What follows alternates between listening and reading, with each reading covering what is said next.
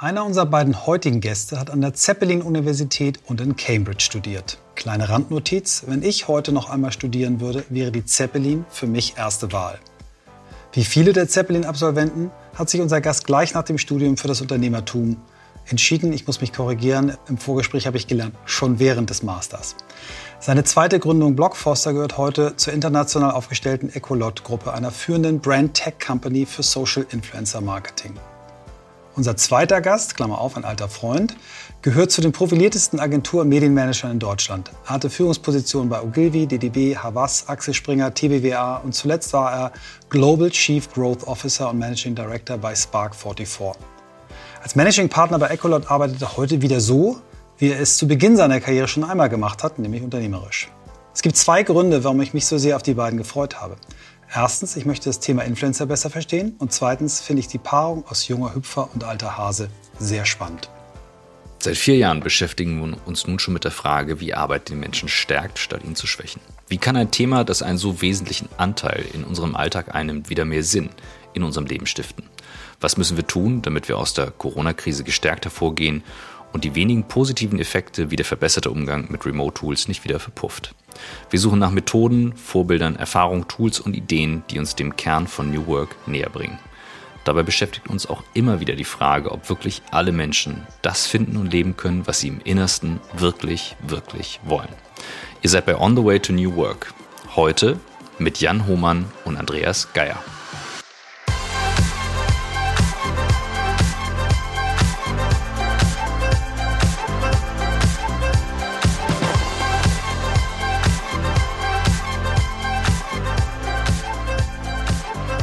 Hallo, herzlich willkommen, Männer.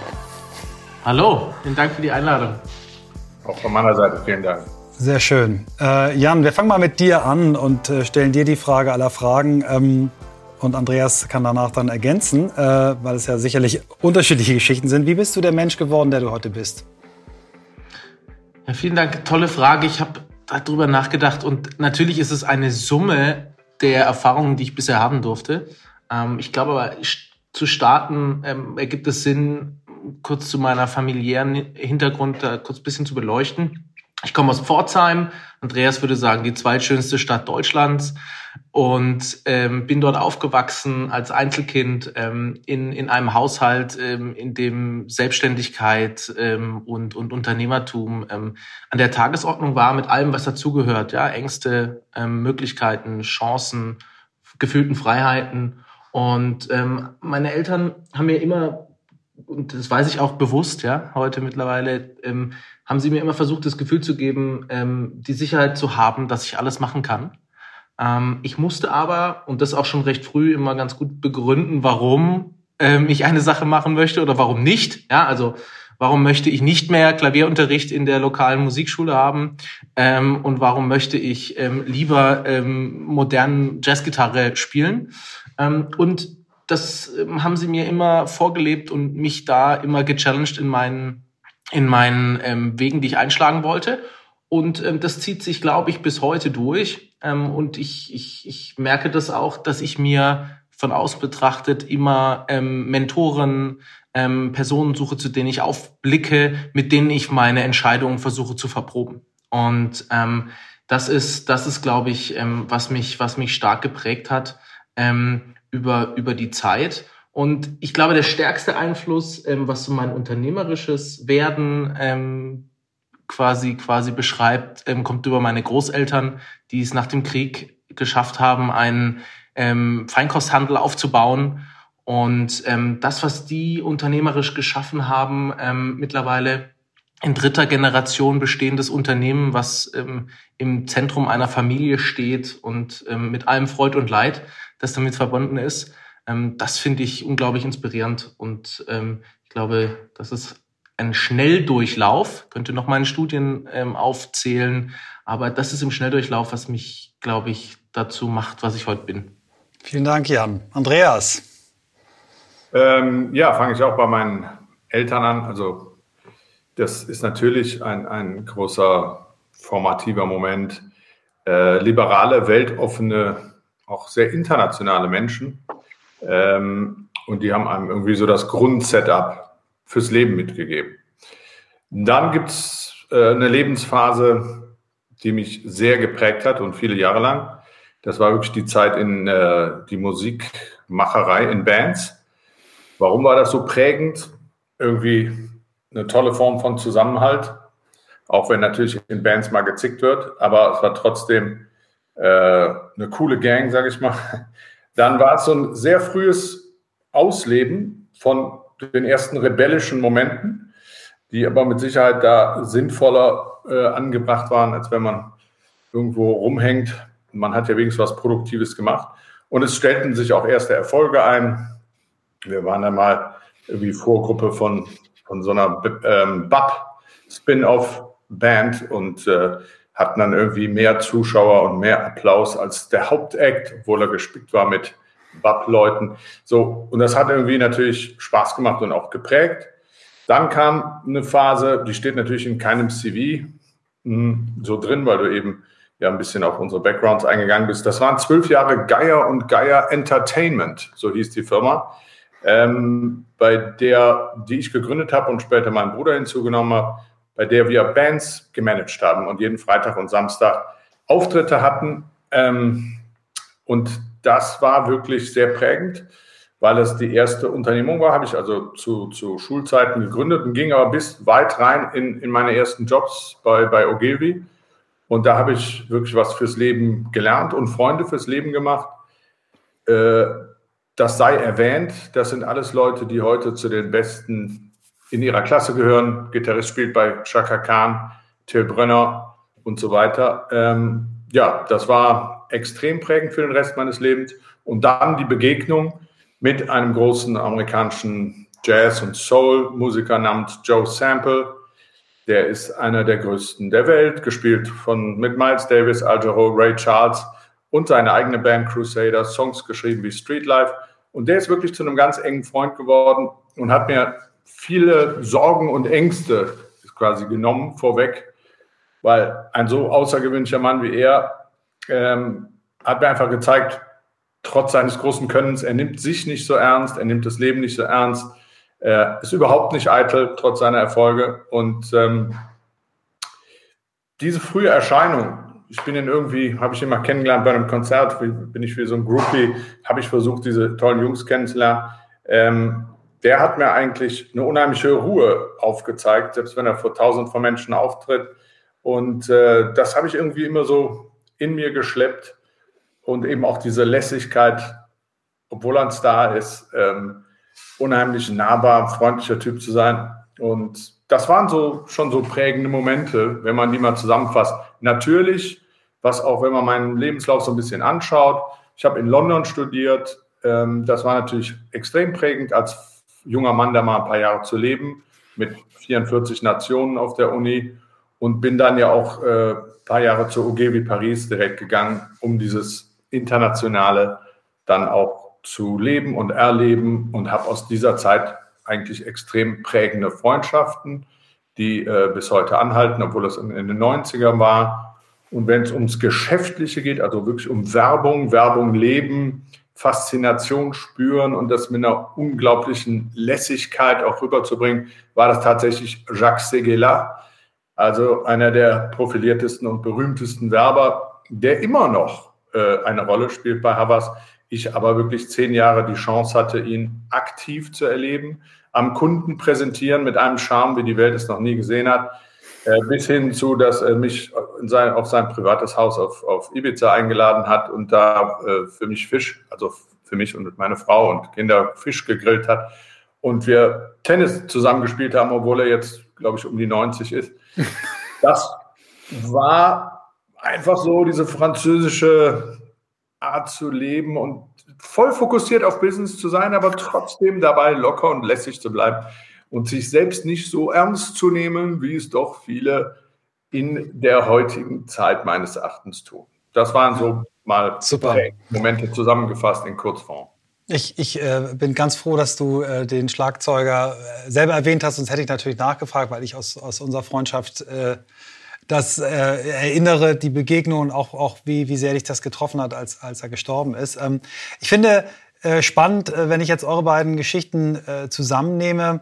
Ähm, Jan hat aufgehört, auch mit dem Thema so Mentoren, äh, ohne deinen Namen zu nennen. Aber ich weiß ihr seid ja so ein bisschen zusammengekommen, dass du ja eher so als Senior Advisor dazugekommen bist, bevor ihr dann entschieden habt, dass das vielleicht für dich doch eine, eine feste Station sein kann. Und als du mir das erste Mal davon erzählt hast, von deinen ersten festen Monaten, da habe ich dich so fröhlich und im Aufbruch erlebt, wie noch nie vorher. Und ich habe dich immer fröhlich und im Aufbruch erlebt. Aber das war für mich was Besonderes. Und da habe ich so gedacht, ich muss euch beide unbedingt zusammen haben, weil ich diese Story so schön fand. Vielleicht könnt ihr mal erzählen, wie ihr euch kennengelernt habt. Und dann steigen wir da ins Gespräch ein, was ihr eigentlich genau bei Ecolot macht. Jan, willst du anfangen? Willst du anfangen, Jan? Wie, wie du ich kann ja Ich kann ja mal meine, ähm, meine Geschichte des ersten Kennenlernens erzählen. Ähm, und ja, das ist, muss viereinhalb Jahre ungefähr her sein wir waren als kleine Company, glaube ich, wir sind ja als, als Tech-Company im Herzen gestartet mit, mit 12, 14 Leuten waren wir damals, ähm, der Großteil Softwareentwickler und ähm, zwei weitere Mitarbeiter und ich, ähm, die wir, ähm, wie ich immer so schön sage, handelsreisend in Deutschland unterwegs waren, ähm, auch in, in bis in England schon, ähm, um neue Kunden zu akquirieren. Und da hatten wir über einen Kontakt, hatte ich ähm, einen Draht zu Andreas bekommen und ähm, dann, wie es der Zufall wollte, hat eine ebenfalls Studentin der Zeppelin-Universität damals ähm, bei Andreas ähm, gearbeitet und war in der Terminkoordination eingebunden. Und ich glaube, sie hat Andreas auch nochmal zugeraten, mich doch mal kennenzulernen. Und ähm, wie ich dann, ähm, wie ich dann die Audienz bekommen hatte, ähm, bin ich nach Düsseldorf gefahren ähm, zur, zur damals TBWA, das war deine Station damals, Andreas. Und hatte dort eine eineinhalbstündige Präsentation ähm, vor dem großen Andreas Geier und hatte, um ehrlich zu sein, als ich da angekommen bin, auch auch ähm, ja ordentlich Respekt. Ja, ist ja imposant. Man hat einen großen Eingangsbereich. Ähm, es war aber trotzdem irgendwie, es war ein Sommertag, es war warm, es war irgendwie die Türen waren offen unten. Ähm, ich weiß noch, Andreas, du saßt direkt vis-à-vis -vis des Eingangs ähm, in so einem in so einem Erdgeschossbüro, wo man auch direkt reingehen konnte. Und ähm, aber irgendwie war es ein gutes Gefühl und ich kann mich noch erinnern, ich habe mich dann bin dann in dein wurde dann vorgelassen direkt an deinen Schreibtisch und hast gesagt, ja dann die die die Charlie hat mir erzählt, ähm, mit dir könne man sprechen, aber ähm, jetzt ähm, erzähl doch mal, was du kannst. Ähm, ich glaube nicht an Influencer Marketing. Und ähm, also ich weiß nicht, ob das exakt die Wortwahl war, aber ähm, es war schon, es war schon ähm, Hardcore. Ähm, jetzt muss ich mich hier an der Klimmzugstange aber ganz heftig hochziehen. Und ich glaube, wir sind zu, zu, zuallererst, und das ist, glaube ich, auch ähm, wichtige Basis von allem, was wir zusammen machen, haben wir, glaube ich, zuerst trotzdem über Musik gesprochen, weil ähm, ich glaube, dein Schlagzeug stand noch im, im Raum, kann das sein? Oder zumindest irgendwie Sticks oder sowas. Das ganze Schlagzeug steht im Büro, ein E-Schlagzeug. Ja, genau. Und, und ähm, da habe ich natürlich probiert, den Einstieg zu finden, weil ähm, Jazz-Gitarre bei mir, wo es ja bei Andreas das Schlagzeug ist, dann doch ähm, eine starke Passion ist, die mich auch schon mein ganzes Leben begleitet. Und ein Terroir ist, auf dem ich mich, ähm, auf dem ich mich auf jeden Fall wohlfühle, so dass ich dahin ausgewichen bin. Und ähm, danach habe ich auch noch unsere Software präsentiert. Ähm, und ähm, wir hatten ganz gute Zeit und haben uns dann aufgemacht, um ähm, zusammen loszuziehen, um das mal dem ersten oder zweiten großen Kunden, Kundin vorzustellen. Das ist so vielleicht einmal der, Sehr cool. ja, danke. der Schwung aus meiner Richtung. Ja?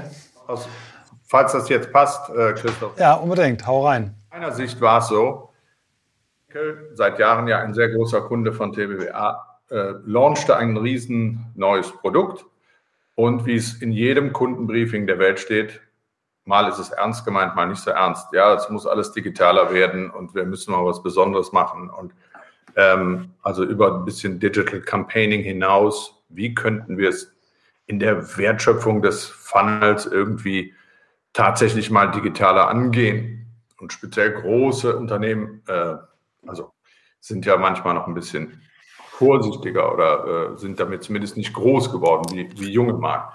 So, da wusste ich natürlich, äh, ja, natürlich haben wir eine gute Digitalabteilung, ähm, aber dieses, dieses tiefergehende, wirklich mal digitalisierte Angehen eines Launches, was über normales Digital Campaigning hinausgeht, hatte ich so richtig eigentlich nichts anzubieten. Und da kam mir das Thema von Jan sehr gelegen. Und siehe da, ein, ein, ein großer Kunde ähm, wie Henkel hat dann tatsächlich verstanden, dass über Influencer das ein neuer Weg sein könnte, effizient an die Zielgruppen ranzukommen, über die sie äh, per klassischem TV einfach nicht mehr rankommen, beziehungsweise viel, viel zu viel dafür bezahlen. Und äh, haben dann, nachdem wir das als gemeinsam, wir haben das nicht im Silo präsentiert, sondern im Gesamtkontext der Launch-Strategie, hat Henkel einen sehr großen Betrag direkt auf das Thema gesetzt. Und siehe da, TV hat so seinen Job gemacht, aber das, was komplett outperformed hat, weit über den prognostizierten KPIs, äh, wirklich alles weggeballert hat, war das Thema Influencer-Marketing. Und das war mein Klick- und Aha-Moment, wo ich gesagt habe, oh, oh, oh J, J, was passiert denn hier gerade? Ähm, irgendwie bin ich da nicht optimal aufgestellt, um anscheinend am Thema der Zukunft hier mh, hm, partizipieren zu können. Das war wirklich, und da hat der Jan nicht ganz unrecht, er hat es jetzt etwas übertrieben. Es war nicht so, dass ich gar nicht so dran geglaubt hat. Ich, mir war nur die Power nicht bewusst, ja, dass wenn ich die richtigen Influencer poole, ich rede nicht von zwei, drei, sondern 10, 20, dass ich mittlerweile Reichweiten habe, wie ich sie sonst im TV habe. Mir, mir, und die Nähe der Community zu diesen Influencern war mir auch nicht bewusst, dass die denen quasi die Vertrauensbasis so groß ist, dass man viel geneigter ist, ein Produkt auszuprobieren, was da äh, vorne vom Influencer in Szene gesetzt wird. Ich muss dich ja mal ein bisschen in Schutz nehmen, Andreas, als wir uns kennengelernt haben. Das war, glaube ich, also so richtig kennengelernt haben wir uns, glaube ich, im Valley erst. Also wir kannten uns vorher vom Hallo sagen, aber da haben wir uns richtig, richtig kennengelernt.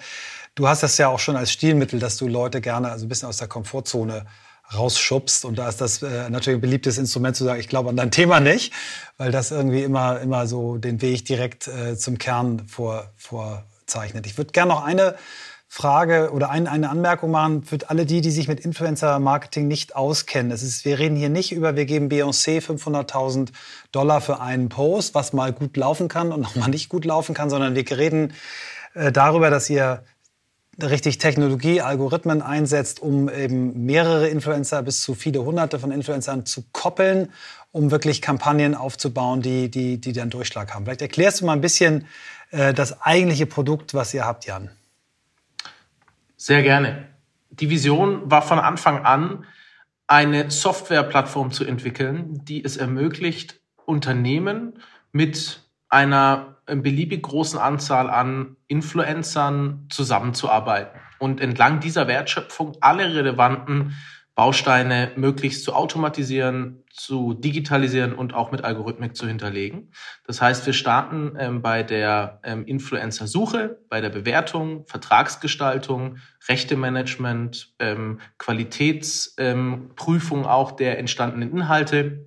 Das alles funktioniert in der Software und ähm, geht am Ende bis hin zur Messung ähm, und zur Auswertung und Optimierung der Maßnahmen. Und ähm, ich glaube, der, der ähm, Kernmehrwert, ähm, den, wir, den wir liefern können über die Software, die diesen ganzen Prozess abbildet, ist, dass wir mit mittlerweile knapp 20.000 Kampagnen, die wir durchgeführt haben, ähm, auf den verschiedensten Influencern, ja, da ist Dieter Bohlen dabei, ähm, es sind aber auch ähm, im, im, im, im meistens ähm, Influencer, die zwischen 50 und ähm, einigen hunderttausend Followern oder Subscribern oder auch Lesern auf Blogs zum Beispiel haben. Und ähm, da das richtige Set für eine Marke herauszufinden auf Basis von historischen Daten. Das ist eigentlich unser, unser Steckenpferd.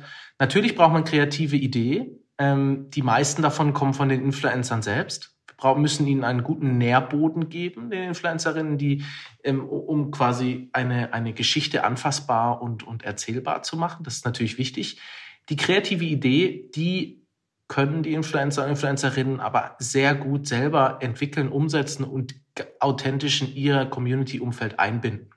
Und was wir dann eben dazu liefern, sind die Interfaces, sind die Entscheidungsvorlagen für Marken, um eine möglichst informierte Entscheidung zu liefern, mit welchen Influencer-Gruppe möchte ich gehen Und welche Kennzahlen kann ich auch von diesen erwarten? Das heißt, großer Teil unserer Arbeit ist auch die Professionalisierung beider Seiten. Was erwartet eine Marke von einem Influencer, einer Influencerin? Was, was wird umge umgekehrt erwartet ähm, von, von der Marke?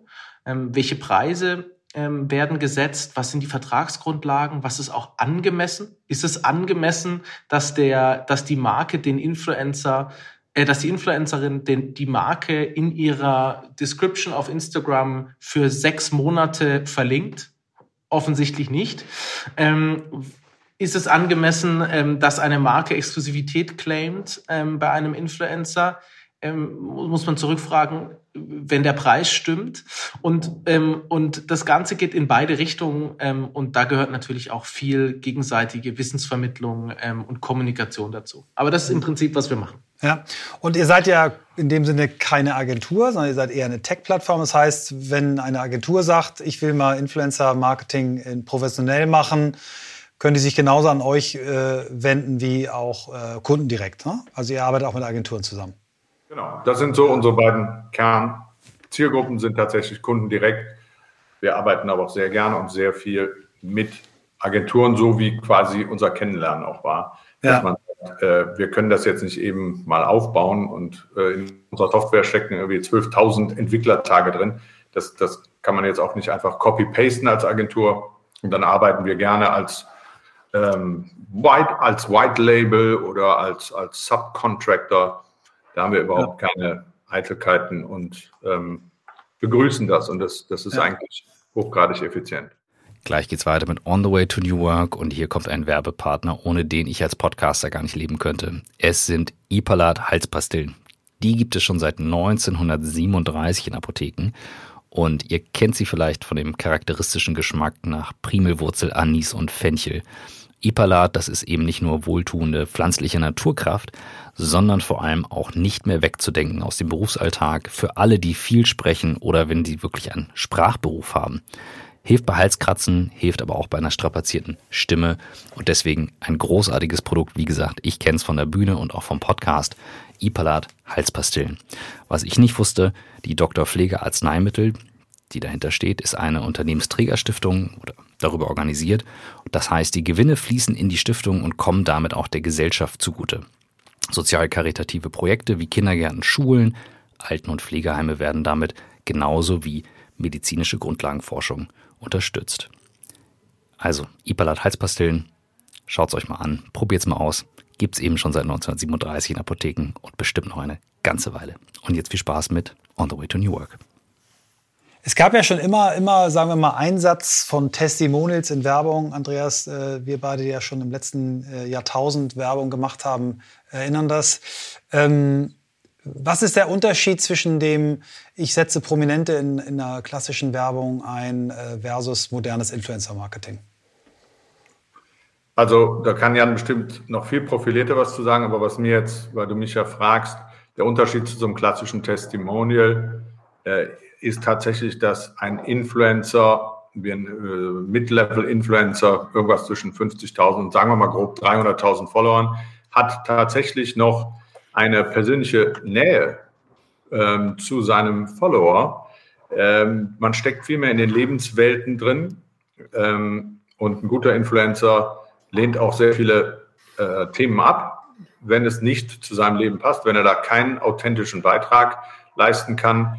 Der Jan hat eben in der Schnellformulierung unseres Modells äh, jetzt noch nicht erwähnt, dass wir auch ein Pitch-Verfahren haben.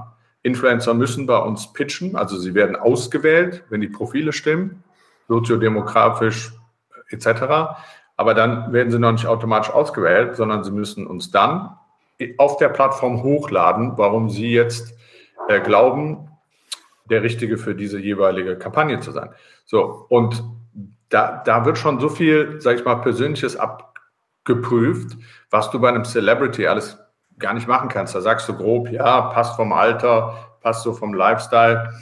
Ähm, genau, also die Nähe, der Unterschied ist die Nähe von dem Testimonial, egal ob Celebrity oder nicht, aber jetzt nehmen wir die Nicht-Celebrities, die Nähe zu, zu der Gefolgschaft. Und äh, das hat halt einen deutlich besseren Hebel, als wenn ich einen Celebrity nehme, mit dem ich ja im Grunde mit einer Schrotflinte rumballere und alle die, die das Testimonial nicht gut finden, dann das eher als Grund sehen, das Produkt nicht zu kaufen. Mein drittes Unternehmen, ähm, Smabu hieß das, 2007. Ähm, mit dem war ich pitchend unterwegs, äh, unter anderem in Düsseldorf bei Ogilvy ähm, und äh, bei einigen anderen ähm, bekannten Namen äh, und habe erklärt, warum Markenbotschafter oder Botschaftermarketing, bevor es den Begriff Influencer gab, eine ganz dolle Idee sei. Und Andreas, du hast im Vorgespräch mehrere Momente deines Lebens ähm, geteilt, wo du sagtest, da hast du gemerkt, warum es auch wichtig ist, ich formuliere es mal für einen Norddeutschen, locker durch die Hose zu atmen und sich nicht selbst zu ernst zu nehmen. Wie viel Grund für den Erfolg, den ihr jetzt habt als Duo, als Paar, wir haben jetzt viel über eure Date-Kennenlern-Story äh, gehört, ist eure Kombi? Weil ich hab's als, also ich bin gescheitert, das zu erklären, obwohl ich ganz früh mit Facebook unterwegs war und Co. Aber als wir auch wirklich Artikel geschrieben haben, 2008, 2007, 2008 zu diesem Thema, ähm, diese Ernsthaftigkeit, von der du gesprochen hast, die gerade in Deutschland einem entgegengefeuert wird, hat dafür gesorgt, dass wir nicht so weit gekommen sind, wie ihr das jetzt in Meilen voraus äh, großartig umsetzt. Und ich kann das auch als Influencer, Mini-Influencer, so wie Michael, richtig gut nachvollziehen, was ihr da gerade macht. Wie, wie wichtig war diese Lockerheit reinzubringen, um jetzt auch noch mal so einen Bogen zu machen in deiner Karriere?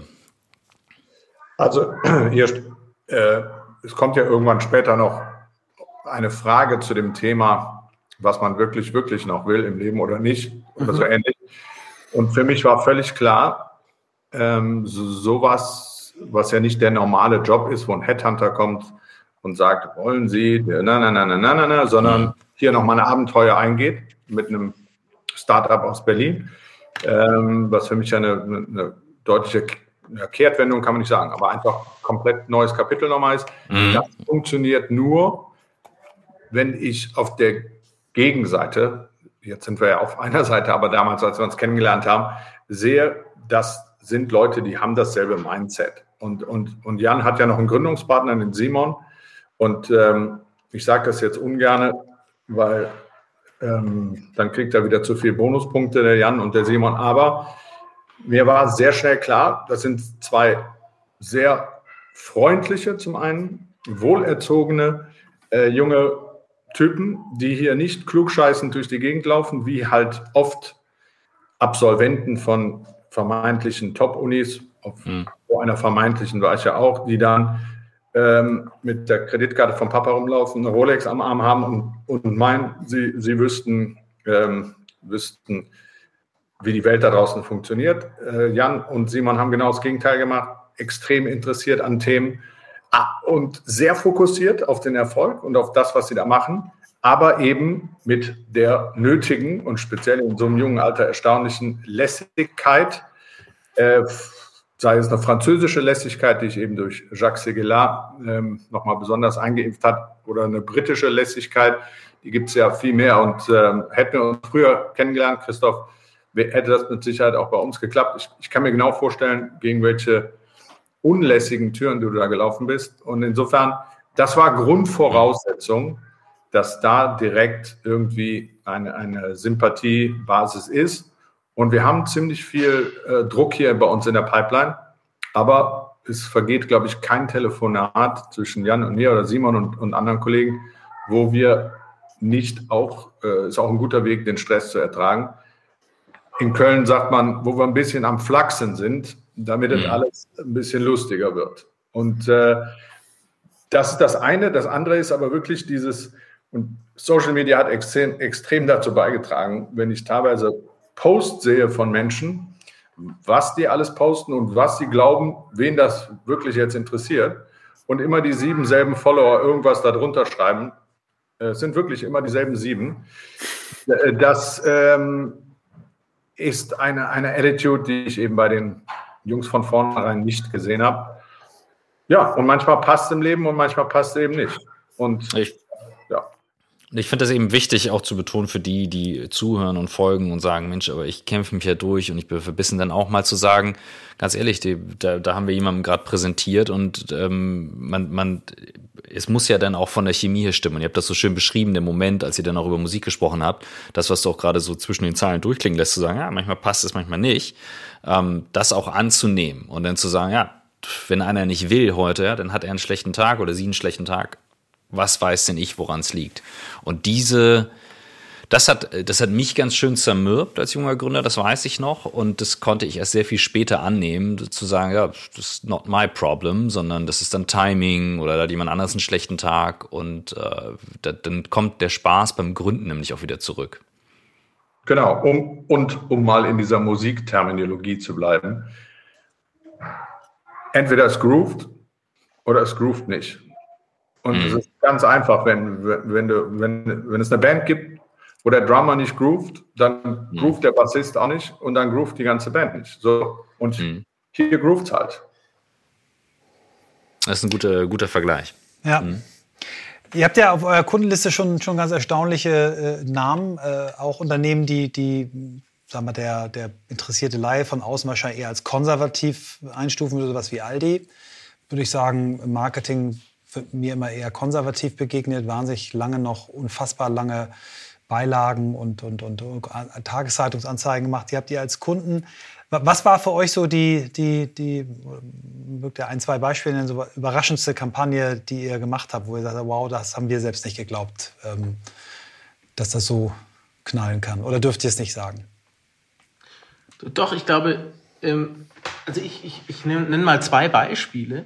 Das eine Beispiel war das ähm, Bundesgesundheitsministerium, mit dem wir ähm, im letzten Jahr ähm, zusammen auch ähm, mit Scholz Friends, ähm, den wir ähm, mit dem wir auch eine gute Partnerschaft pflegen, wie Andreas das vorhin schon skizziert hat. Das heißt, wir liefern ähm, Struktur, wir liefern die Technologie und die Umsetzung des Influencer-Teils eingebettet in ein größeres Ganzes und eine gesamte Strategie.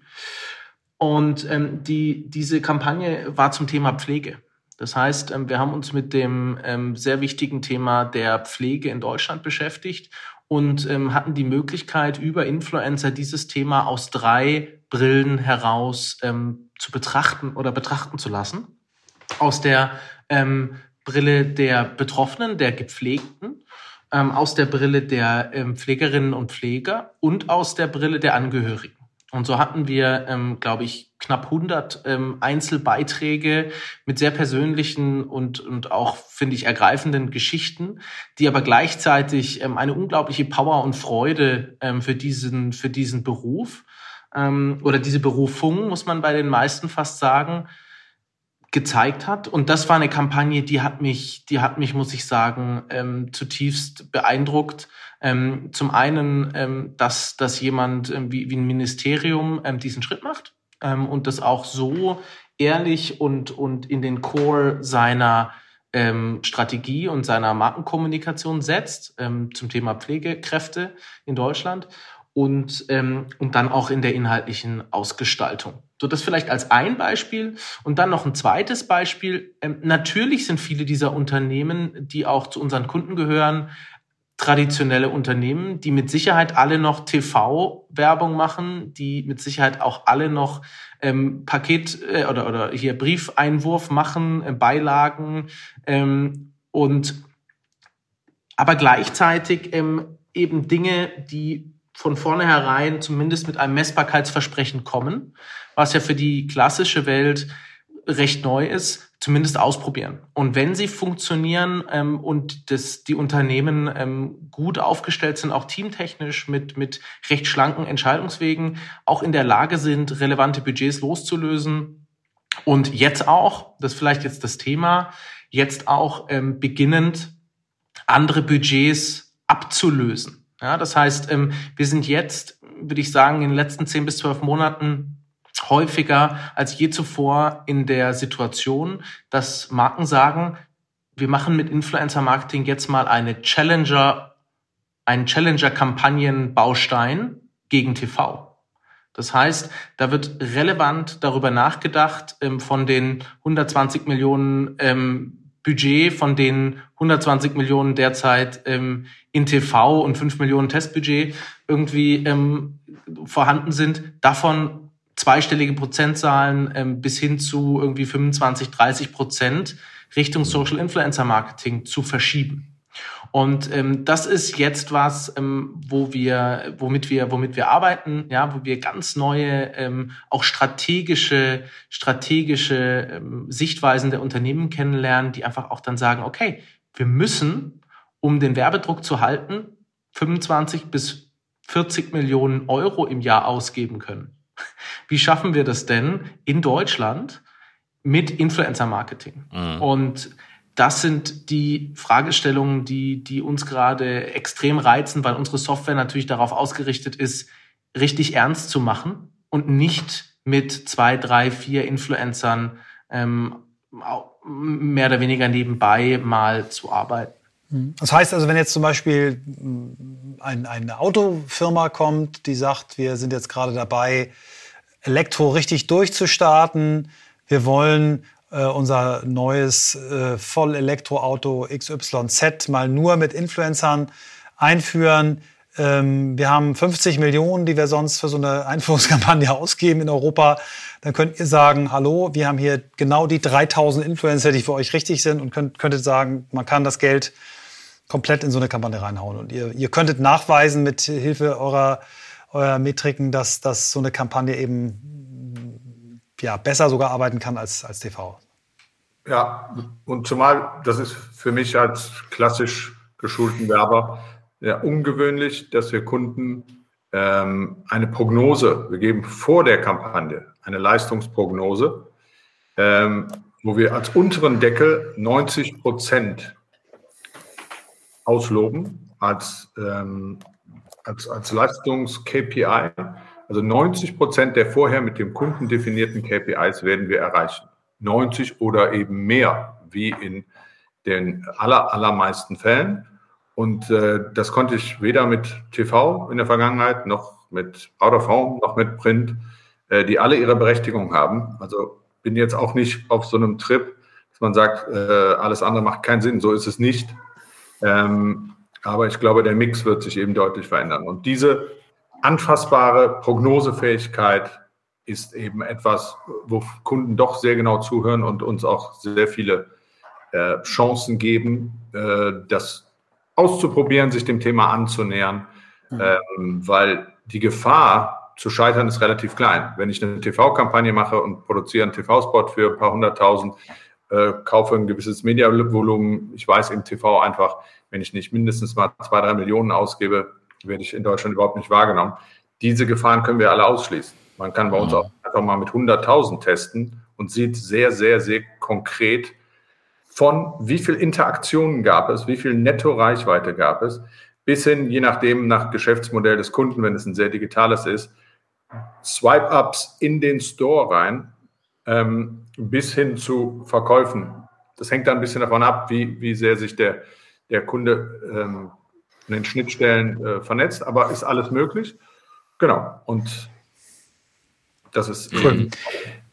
Ich will mal, bevor wir auf die, auf die, äh, es sei denn, Christoph hat noch eine andere Frage zum Thema, bevor wir auf, die, auf, auf das Arbeiten, wie ihr arbeitet in der Company, weil wir sind ja ein Podcast über New Work, das heißt auch natürlich neue Geschäftsmodelle kennenlernen, aber auch wie arbeitet man zusammen.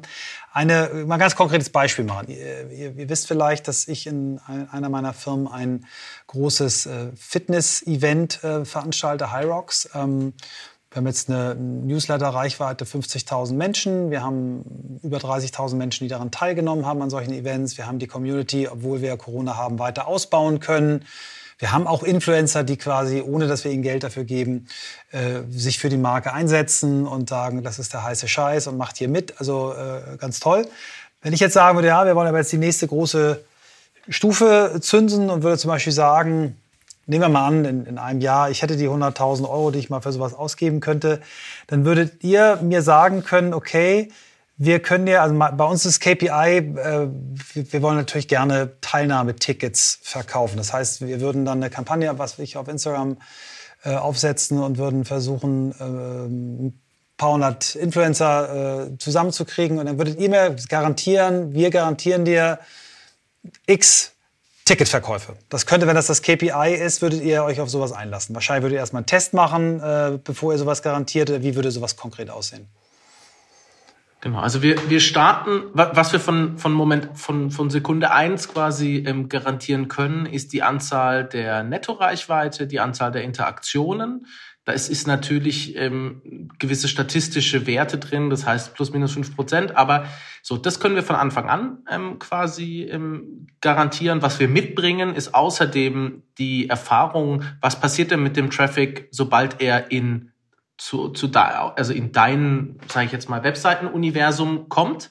Ja, das heißt, jeden, den wir dort, jede, die wir dorthin schicken, ähm, was machen die? Und dann würden wir vermutlich noch fragen, wie verhalten sich denn sonst ähm, Nutzer, die auf die Seite kommen, mit welchen Conversions ähm, konvertieren die A direkt zum Kauf, B in euer Newsletter, C vielleicht über Remarketing oder CRM-Aktivitäten und könnten dann gemeinsam ähm, uns anschauen, und da bräuchten wir eben dann eure Unterstützung für die Zahlen, die euch betreffen, könnten wir ausrechnen, ähm, was, der, was der Erfolg sein wird. Und wir nähern uns dem dann, genau wie du sagst, ähm, über ein sehr iteratives Verfahren und schnelle Tests. Ja, das heißt, wir würden niemals empfehlen, ähm, wenn du 100.000 als Budget hast, ähm, die 100.000 äh, in der ersten Woche ähm, auszugeben, was auch möglich wäre, sondern wir würden vermutlich sagen, okay, wir brauchen vermutlich drei bis fünf Runden, ähm, bis wir ähm, den, den perfekten, die perfekten Content Stories ähm, bekommen, bis wir den richtigen Anreiz für die Konsumenten gefunden haben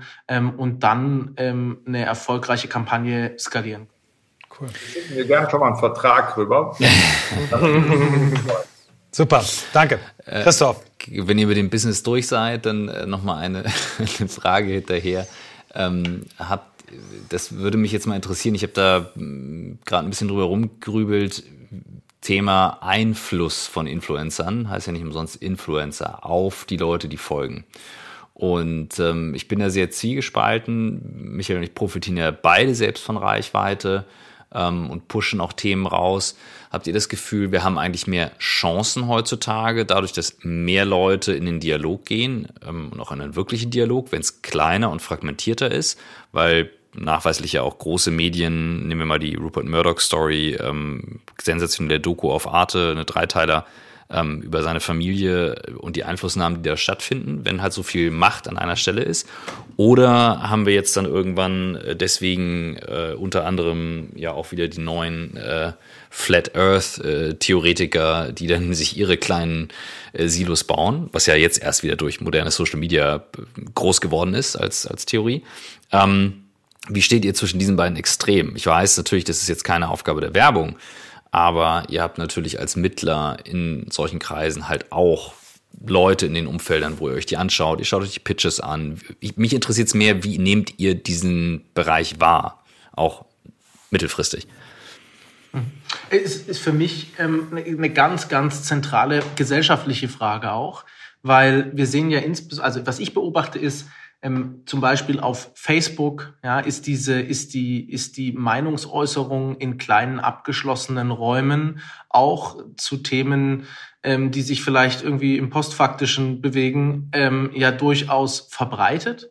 Mhm. Ähm, was, was wir wahrnehmen und das sowohl ähm, während den Kampagnen als auch ganz persönlich, ist, dass ähm, umso jünger die Zielgruppen werden, das heißt, wenn man zu Instagram geht, äh, ist das schon deutlich differenzierter, finde ich zumindest. Und wenn wir zu TikTok gehen, auch wenn das jetzt, ähm, kann man noch über ganz andere Themen sprechen, ähm, chinesische Plattformen und so weiter. Ähm, Nichtsdestotrotz empfinde ich dort die Auseinandersetzung ähm, der, der ganz jungen Community, ähm, sagen wir jetzt mal 14, ähm, weil drunter dürfen wir ja gar nicht messen. Äh, mhm. Unter uns, da sind wahrscheinlich 11 bis 20 die ist noch viel differenzierter. Deshalb ähm, meines Erachtens nach ähm, ein Thema, auf das wir extrem Acht geben müssen, auf das wir aber, glaube ich, als Gesellschaft antworten sollten mit digitaler Bildung, mit guter, guten Aufklärungsinhalten, die insbesondere ähm, die Jungen, aber auch jeden ähm, und jede, die schon ähm, etwas länger ähm, hier auf der Welt sein dürfen, zu mündigen digitalen Nutzern machen die ebenso partizipieren oder nicht partizipieren, ähm, wie wir das auch aus der Offline-Welt ähm, gewohnt sind. Und deshalb, ich glaube, es sind komplett neue ähm, Kommunikationswege und ähm, die müssen wir alle zusammen lernen, ähm, als Gesellschaft sauber zu bespielen. Und wir versuchen immer unseren Beitrag dazu leisten, ähm, in, indem wir, indem wir da ähm, auch auch ähm, gegenseitig aufklären, indem wir, indem wir Wissen teilen, ähm, indem wir verschiedene Sichtweisen auch in so eine Kampagne reinbringen und nicht nur ähm, quasi in in eine Richtung trommeln. Nichtsdestotrotz glaube ich, ähm, dass wir das Problem ähm, bisschen substanzieller angehen müssen, ähm, auch wenn wir versuchen, unseren Beitrag dazu leisten, ja. Gleich geht's weiter mit On the Way to New Work. Hier kommt jetzt unser Werbepartner und ich freue mich. Ich freue mich sehr, denn äh, wer dem Podcast eine Weile folgt, äh, der weiß, äh, dass Michael und ich öfters mal über das Thema sprechen, was mich besonders umtreibt. Ich bin nämlich Legastheniker und ich mache gerne mal Fehler. Michael entdeckt die dann meistens und nimmt sie aus den Posts wieder raus. Und das verfolgt mich schon sehr lange und unser Werbepartner in dieser Woche ist eines der Tools, die dabei helfen, das Schreiben intelligenter und besser zu machen. Und es ist nicht einfach irgendein Tool. Es nennt sich languagetool.com oder Language Tool einfach nur, aber auf languagetool.com slash new work bekommt ihr tatsächlich auch einen Rabatt auf der Landingpage als Hörer des Podcasts. Und es geht hier um einen intelligenten Schreibassistenten, der in allen gängigen Browsern funktioniert, in Textverarbeitungsprogrammen und über den Mac und Rechtschreibgrammatik und Stilvorschläge in über 20 Sprachen. Deutsch, Englisch, Spanisch, Französisch und mehr und so weiter verarbeitet. Vor allem findet Language Tool mehr Fehler als vergleichbare Rechtschreibkorrekturen und, was ich besonders gut finde, Stilvorschläge, die den Ausdruck verbessern. Korrekte Kommasetzung, Verständlichkeit und auch Synonymvorschläge. Und das ist eben etwas, was mir dann sehr schwer fällt, wenn ich mich sehr auf Rechtschreibung konzentriere und dann fehlt mir manchmal ein Wort und dann suche ich woanders und dann bin ich wieder abgelenkt und hier kann man eben alles in einem bekommen. Natürlich funktioniert es auch in allen gängigen Textverarbeitungsprogrammen. Es gibt eine kostenlose Browser-Erweiterung und dabei kontrolliert Language Tool in fast allen Textfeldern, Web wie Gmail, Google Docs, LinkedIn, Xing, Twitter und so weiter. Was ich cool finde, ist, dass das Unternehmen seit 2017 gegründet als Open Source Projekt gestartet ist und ein Team aus Linguisten, Linguistinnen, Entwicklern, Entwicklerinnen und Designern und Designerinnen in Potsdam und der ganzen Welt ist. Das heißt, hier habt ihr ein Unternehmen mit lokalen Wurzeln, dem Transparenz und Privatsphäre besonders wichtig ist und was einen engen Kontakt zur Community pflegt. Also schaut's euch mal an, denn über eine Million Berufstätige nutzen Language Tool bereits für die professionelle Kommunikation. Gibt einen kostenlosen Account zum Testen und Premium mit noch mehr Fehlerfunktionen, die dann eben gefunden werden. languagetool.com slash newwork und jetzt geht's weiter mit dem Podcast. Ja, also ich tatsächlich beschäftigt mich das, als die Lampe ausgegangen, sehr, weil ich denke so, ähm, wir hatten, ich glaube, Michael, das muss eine der ersten Folgen sein, die wir aufgenommen haben, Verena Paus, die damals sagte, ähm, es fehlt halt diese Normline. Also weißt du, früher war die Tagesschau halt die Norm so ungefähr und jetzt darf alles kritisiert werden und also jetzt mal Spaß beiseite, es gibt ja wirklich Menschen, die glauben, die Erde ist flach oder wir kriegen Mikrochips mit der Impfung äh, implantiert und wenn ich jetzt sehe, in welcher Rasengeschwindigkeit solche Sachen sich verbreiten, ich habe das auch noch von den G20 20 Tagen hier in Hamburg echt im Kopf, wie denn Menschen im Stau standen, ne? also die die Stadt fluchtartig verlassen haben, in Panik, also literally in Panik, wo ich sagte, um Gottes Willen, was ist also, wie kann man als klar denkender Mensch so reagieren? Ähm, aber ja, es passiert. Und das finde ich bemerkenswert, welchen Einfluss die Plattformen haben. Aber denke gerade, wenn ernsthafte Dialoge möglich sind, ein Diskurs, ein Auseinandersetzen, so wie in einer in der Wissenschaft, wo es ja nun auch einen Diskurs gibt, durchaus Streitfälle und so weiter, ähm, dann baut das halt Stück für Stück aufeinander auf. Und dadurch, dass ihr eben Plattform seid, aggregiert ihr ja beide Seiten.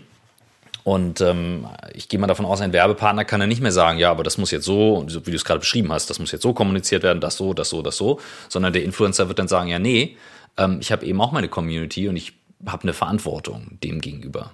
Und ähm, wenn du sagst, sie wird wahrgenommen, finde ich das eine sehr, eine sehr positive Entwicklung ähm, gegen das, was ich sonst teilweise sehe. Ich fand das Beispiel, das Pflegebeispiel toll. Also ich weiß nicht, ob ich es vorhin richtig verstanden habe, aber so wie ich es verstanden habe, habt ihr dann quasi als Influencer Leute genutzt, die wahrscheinlich eigene Angehörige in Pflege haben und, und auch Leute, die in der Pflege arbeiten. Ist das richtig oder wie, wie, wie war die Mechanik genau? Exakt diese beiden ja. und als dritte Säule Gepflegte also ja. wow. selbst mhm. äh, mhm. Pflege mhm. erleben. Das ja, heißt, toll. das waren die drei verschiedenen Bereiche und die konnten frei von der Leber weg, sage ich jetzt mal, ähm, auch in alle Richtungen positiv wie negativ berichten. Ja, von ja. irgendwie mhm Überstunden, schlechter Bezahlung, ähm, bis hin zu den tollen Momenten, ähm, weshalb sie das tun, weil sie einfach mit einem Lächeln ähm, irgendwie der, der gepflegten ähm, quasi bezahlt werden, ich sage jetzt mal im übertragenen Sinne. Und, und diese, die, diese Differenzierung auch in der Konzeption einer Kampagne für eine Marke umzusetzen, da haben wir natürlich ähm, viel Möglichkeiten. Und das geht ja auch mhm. weiter. Das geht auch weiter, das Thema ähm, Diversität ja, wir haben als Influencer, Influencerin immer irgendwie die, die ähm, top gestylten, ähm, ähm, super ähm, durch ähm, irgendwie trainierten Influencer, Influencerinnen, die auf den Malediven sind oder, oder sonst irgendwo. Dubai, gerne auch Dubai. Auf, Genau, Dubai. Auch übrigens finde ich auch spannend, dass eine differenzierte Auseinandersetzung mit diesen, ja vornehmlich den YouTubern der ersten Runde, würde ich mal sagen, die jetzt da nach, nach Dubai gegangen sind, und da muss man sagen, die, unsere Werbepartner, die machen einen Bogen jetzt. Ja, hm. das heißt, mhm. ähm, und wir empfehlen, ähm, zumindest bei denen, die sich da auch völlig undifferenziert geäußert haben, die sagen, ich werde in, in Hamburg, darf ich nicht drehen mhm. ähm, und in Dubai habe ich jetzt Meinungsfreiheit, ähm, finde ich jetzt schon eine schwierige Aussage. Davon distanziert sich dann ähm, auch die werbetreibende ähm, Industrie und damit haben wir auch ein Korrektiv und zusätzlich auch die mhm. Konsumenten. Jetzt bin ich ein bisschen vom Thema abgekommen. Nee, nee, ich finde find, Nee, das ist also das ist schon super. das Thema. Also ich finde, ja. also das, hier geht's ja auch darum, wie, wie, wie formen wir Arbeit in Zukunft und wir tragen da eine Verantwortung und bei New Work geht's nicht um hotte neue Geschäftsmodelle, sondern eben auch zu sagen, welchen Einfluss hat das auf die Community und ähm, alle, die Kinder haben, äh, die wird das beschäftigen, weil man dann merkt, so ja, die gehen halt damit rein. Wo ist die Normierung und wo ist die Normallinie? Und deswegen finde ich das absolut äh, ein zentrales Thema und ein sehr gutes Beispiel ähm, und kann das deutlich sehen, dass das ja. auch einen, einen, Impact hat. Also es ist ein Berufsbild, muss man ganz klar sagen, ein Influencer. Also es, wenn du heute junge Leute fragst, ich möchte nicht mir vorstellen, auf welcher Stelle Influencer steht, wahrscheinlich deutlich höher als äh, Werber. Und, äh, das ist ja leicht. ja, ja, das ist leicht. Äh, Platz, immer einen Platz vor ja, nee, nee, genau. Ich glaube, auf Aber, einer Ebene mit Schauspieler.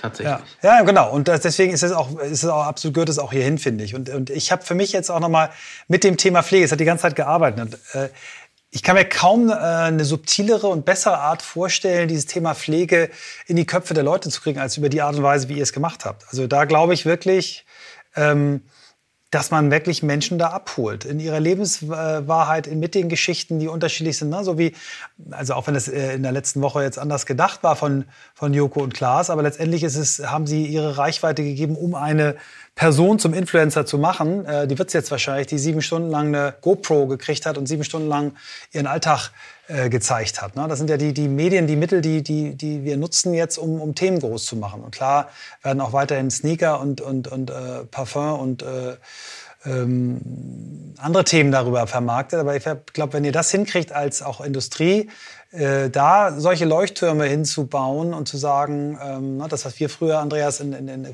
Pro Bono-Kampagnen versucht haben, dann könnt ihr, glaube ich, viel für euren, euren, euren Berufsstand tun. Ja. Definitiv. Ich habe noch einen Gedanken gehabt vorhin ähm, nochmal zur Definitorik Influencer versus Testimonial. Ähm, es, es, hat ein, ein, ein, ein Professor, ähm, der auch die Gold-Media-Studie ähm, herausbringt, der unterscheidet da zwischen Primär- und Sekundär-Influencern. Und das finde ich ganz passend, weil die Primär-Influencer sind diese, die als Influencer bekannt wurden, als, also durch ihren eigenen Kanal, durch den Content berühmt wurden.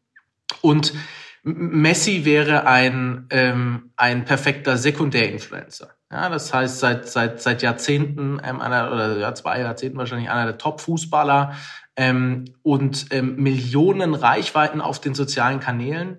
Die folgen ihm aber nicht, weil er Content macht, der sie erreicht, sondern weil er einfach ein unglaublicher ähm, Sportler ist. Und dazwischen zu unterscheiden, ähm, ist, finde ich, ein ganz spannendes Feld, insbesondere ähm, mit der Aussage, Influencer sein ist ein Beruf. Weil die, die, die Sekundär-Influencer kommen von einer anderen, ähm, von einer anderen Passion ähm, und, und schlagen das rüber und die, die Influencer kommen von der anderen Seite. Das finde ja. ich ganz, ja, finde ich ganz spannend von der ja. Definitorik. Kommen wir mal, machen wir mal den Sprung. Also erstmal vielen Dank für die kostenlose Nachhilfe hier. Also ich werde auch meinen Kolleginnen und Kollegen bei, bei Think und bei Hyrox äh, diese Folge quasi äh, empfehlen ähm, und all meinen Branchenkollegen von früher. Aber kommen wir mal auf das Thema Arbeit als, als äh, die große verbindende Kraft zwischen den über 260 Folgen, die wir jetzt aufgenommen haben. Ähm, Andreas hat es vorhin äh, schon so quasi, ich habe mich darauf vorbereitet, äh, ja angekündigt, dass wir auch gerne über das Thema Sinnerfüllung bei und durch Arbeit sprechen, also was viele neu, Neudeutsch Purpose nennen. Habt ihr so einen innerlichen Antreiber, wo ihr sagt, warum ihr eigentlich arbeitet, was euch, was euch antreibt, warum ihr morgens aufsteht? Ebbe, Ebbe im Portemonnaie. Wenigstens end, endlich ist mal einer ehrlich, wirklich. Immer diese ganzen Purpose-Leute. Purpose-Gedöns. Also, genau, wie mal mein Hero-Drummer Steve Gett sagte, als ich ihn gefragt habe, warum er eigentlich mit über 70 noch globale Eric Clapton-Tourneen spielt. Äh, da sagte er, you know, Andreas, bills keep on coming in. Aber ähm, das mal so eine ehrliche Antwort. Ne? Das, das, das ist schon mal ein Antrieb. Ähm, ja, und ich sag mal, das Schöne ist, muss man aber auch sagen, weil ich es natürlich etwas überspitzt sage, das Schöne am etwas älter werden zumindest ist ja tatsächlich der Luxus, nur noch das zu machen, was man wirklich, wirklich will. Oder anders ausgedrückt, so gilt es zumindest für mich. Also meine Arbeit macht mir besonders viel Spaß, äh, seitdem mir Karriere völlig egal ist. Also das ist auch echt nochmal ein, ein schöner Antrieb, weil wenn man jünger ist, versucht man alle möglichen Erwartungshaltungen zu erfüllen mhm. ähm, und, und ist dann teilweise auch gar nicht der, der man wirklich ist, weil man muss die Etikette Nummer einhalten ähm, und man muss die Höflichkeitsetikette auch heutzutage einhalten, aber ich, ich rede tatsächlich von dem Antrieb, äh, muss ich mich äh, irgendwie nicht mehr verstellen. Und äh, was, was auch unheimlich viel Spaß macht, ist einfach jetzt in so einer Situation, oder das ist ein Thema, was ich mir auch vorgenommen habe, das nie wieder passieren darf, nie, nie mehr für Chefs zu arbeiten, die, die sich in irgendeiner Form selbst maßlos über, ähm, überschätzen. Ähm, das, das war eine Sache, die, die war einfach nicht mehr vereinbar. Opportunes, opportunes Corporate Verhalten äh, dass man leider in, in allen größeren Kooperationen äh, an den Tag legen muss, was ich als echten ja, Innovationsverhinderer, Wachstumsverhinderer bei großen Unternehmen sehe. Ähm, also Beispiel dafür immer in jeder Stellenanzeige, die man über Headhunter, LinkedIn, wo auch immer sieht, steht immer drin, also für, für Senior, Seniore Top-Positionen zumindest steht drin, der Kandidat und Kandidatin sollte unternehmerisch handeln, selbstbestimmt äh, und so weiter. Das Wort kommt immer, immer vor. Mhm. Kaum ist man dann in einer dieser Firmen, wird einem so schnell wie möglich äh, klargemacht, äh, dass man jetzt bloß mit dem selbstbestimmten Arbeiten und unternehmerisch geprägten aufhören sollte und dann sagt, das sind hier unsere Rules, halt dich dran, sonst mhm. äh, passt du nicht. So, also das einfach mal, das sind alles Antriebe für mich, das eben nicht mehr Super. zu haben und Schön. Äh, ja. und was mich wirklich antreibt hier in, in dem Fall eines Startups mit 50 Mann in Berlin, äh, ist tatsächlich, wenn man in einem Top-Team aktiv und anfassbar zu einem Erfolg beitragen kann. Ich, ich, ich mochte es noch nie, wenn der jeweilige Beitrag irgendwie relativ abstrakt ist, auch wenn es ein Beitrag ist, mag ich hier diese, diese, diese direkte Sichtbarkeit, dass man, dass man sehr schnell Themen umsetzen kann und ähm, ja, ohne sich eben verstellen zu müssen und ohne, und das ist jetzt kein Begriff, sondern ich habe ihn tatsächlich neulich bei einem deutschen großen DAX-Unternehmen als Stellenausschreibung gesehen, also dass man sich nicht verstellen muss, um, um irgendeinem Head of Wellbeing gefallen zu müssen. Es war eine Ausschreibung eines Top 3 Unternehmens in Deutschland. Die Position war Head of Wellbeing. Da habe ich erstmal gedacht, klingt ja gar nicht schlecht, kann man durchlesen, aber habe dann gedacht, um Gottes Willen, äh, das ist einfach nicht die Environment, in, in, in der ich was zu suchen habe. Ja. Vielen Dank, Andreas. Wir, wir kommen jetzt auf die Zielgerade. Ich wollte Jan noch gerne Bei einer Stunde, aber wollte ich gerade sagen, ja. definitiv, äh, Jan, du fehlst hier noch. Ja, ich habe das vorhin schon mal angedeutet. Ich, ähm, mein, mein großes Ziel ist, ist es, was zu schaffen, was zu erschaffen, was mich als ähm, Person überdauern kann. Ja, das ist, das ist mein unternehmerischer Antrieb. Das heißt, ich finde, ich habe das noch, die, die, die, diese Funktion der ähm, juristischen Person, die man schaffen kann, ähm, indem man äh, eine GmbH oder AG gründet, die ohne eine natürliche Person lebensfähig ist, sage ich jetzt mal, die Generationen überdauern kann und die auch, wenn ich mal irgendwas anderes tun sollte oder nicht mehr da bin, ähm, eine Organisation ist und erhält, die weiter funktionieren kann. Das zu erschaffen, das ist mein unternehmerischer Antrieb und ähm, auch das, weshalb ich morgens aufstehe, weil ich das gerne erzeugen, erschaffen und nach Möglichkeit auch an eine nächste Generation weitergeben möchte. Sehr auch cool. wenn das hoffentlich noch weit weg ist. Ja. Danke. Vielen Dank. Jo, dann machen wir, versuchen wir noch die anderen Fragen auch noch äh, so hinzukriegen, dass ähm, ähm, Christoph keine grauen Haare kriegt. Äh, ich beschäftige, wir beschäftigen uns zunehmend mit dem Thema Habits, Gewohnheiten, weil wir immer mehr merken, dass Verhaltensänderungen ähm, viel damit zu tun haben, ob man, ob man gute Gewohnheiten hat oder ob man in der Lage ist, gute Gewohnheiten äh, anzunehmen und die schlechten auch ein Stück weit wieder abzugeben. Was habt ihr gute Angewohnheiten, die euch helfen, irgendwie euren Job gut hinzukriegen? Irgendwie Hacks, die ihr gerne teilt? Ich, ich, ich habe mir zwei, drei Sachen ähm, aufgeschrieben. Also was, was ich jeden Morgen mache, es kommt von aus einem aus, aus der Schule von Professor Korsen, den ihr vielleicht ähm, schon schon ähm, kennt. Mhm. Und zwar ähm, ich begrüße jeden Morgen ähm, den Tag. Ja, das mhm. heißt etwas albern, aber ich sitze in meiner Küche, mache mir einen schönen Espresso, bin ich schon angezogen, ähm, Haare sind gemacht äh, und ich bin kurz vor, vor aus, der, aus der Haustür rausgehen. Und dann begrüße ich den Tag und sage, okay, ähm, ich bin heute noch mal dabei, ähm, ich mache das gerne, ähm, ich bin mir bewusst, es kann ähm, alles Mögliche und Unmögliche passieren, aber ich habe mich heute Morgen entschieden, ähm, das zu machen. Und das versuche ich jeden Morgen durchzuziehen, ja. Interessant. Weil äh, ja, aber das, also Andreas, falls du die Folge nicht gehört hast, wir hatten Jens im Podcast, ja. kann ich dir empfehlen. Jens, Jens stellt sich sogar auf einen Stuhl ja. und äh, tut das äh, und äh, entscheidet sich eben. Eigentlich dann abends? Musst du nicht. Wäre eine Idee. Ja. Nochmal sich zu bedanken. Absolut. Finde ich eine tolle. Ähm, also es, es, es hilft mir sehr, ja, auch wenn wenn negative Sachen passieren, zu sagen, okay, gehört eben dazu. Andreas, hast du einen Hack?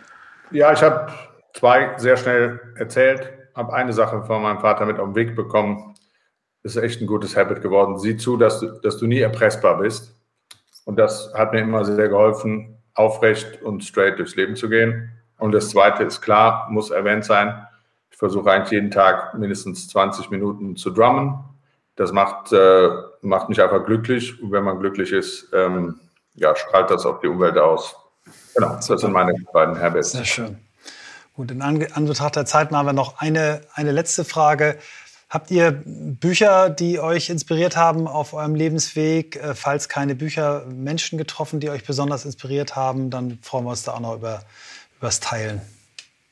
Also Inspiration ist natürlich meine Frau, meine Kinder, hatten es eben mit Christoph geteilt. Meine Kinder sind jetzt sieben und vier. Das ist das Unfassbarste, was ich äh, an Inspirationen je erlebt habe. Auch wenn man sie natürlich gerade in Lockdown-Zeiten gerne ab und zu mal an die Wand nageln würde, aber da kommt man dann auch schnell wieder von runter, wenn sie äh, irgendwas Unfassbares Süßes sagen.